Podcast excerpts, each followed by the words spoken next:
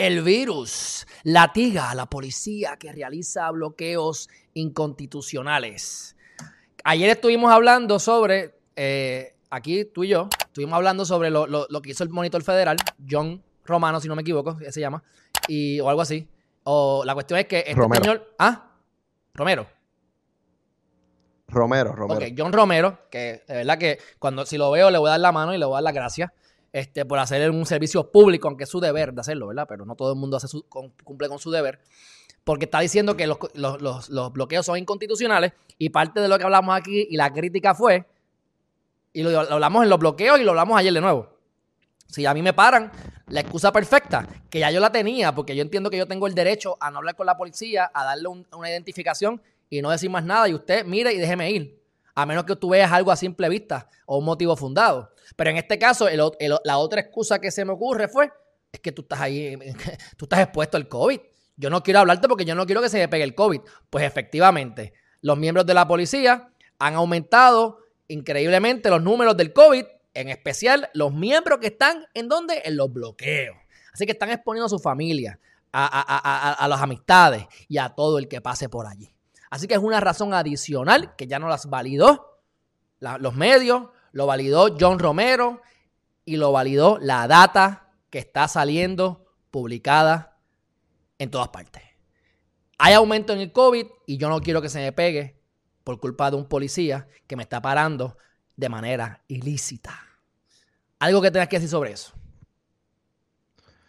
Este, nada, lo mismo que yo te he dicho siempre, ¿verdad? Que no es que uno quiera ser el más rebelde y eso, pero la, policía que yo sepa no ha hecho público eh, el cómo dentro de ellos mismos y dentro de la organización ellos están velando por, por la salud y la seguridad de ellos mismos y, cómo ellos están implementando estas medidas dentro del proceso de ellos de hacer los bloqueos y hacer todos estos procedimientos. Así que, yo creo que es válido que, uno también este, decida, mira, no quiero hablar con el policía porque me puede pegar algo, ¿me entiendes? a, menos, ¿verdad? Que ya el policía, tú sabes, eh, venga, tú sabes, que... Como quiera, óyeme, olvídate de eso, que me, yo, no, yo me vacuné, no me importa, yo no te creo, ¿sabes? O sea, es una, para mí que esto es novel, pues también este argumento es novel. Así que yo creo que, que, que pasaría de lo más bien. Así que en resumen, los informes mensuales de incidencia de pandemia en la, policía estableció que ha aumentado el COVID o las infecciones en la policía que está trabajando en los, en los, en los, bloqueos.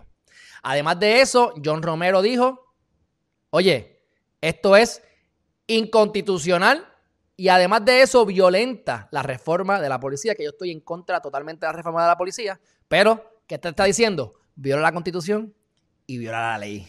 O sea, viola todo. ¿Ah? Y Wanda Vázquez Garcet sabe eso. O sea, abogada, licenciada, fiscal, de renombre, secretaria de justicia, tú sabes, con, lo, con, el, con, el, con el cuchillo en la boca. O sea, yo, te quisiera, yo, yo, la quisiera ver a ella del otro lado, si hubiese sido los populares, ella argumentando todo lo que estamos argumentando aquí a nosotros. Porque ella, ella, ella bruta, por lo menos, no tan, por lo menos en este eh, tema no es. Eh, Puede ser eh, bruta, pero no en esto. Yo, Era buena fiscal. Yo lo veo también como mentalidad. Yo, yo, yo lo veo también como una mentalidad puramente de fiscal, como que ah, fiscalización, meter gente presa, como que multa, como que castigo, castigo, castigo, castigo.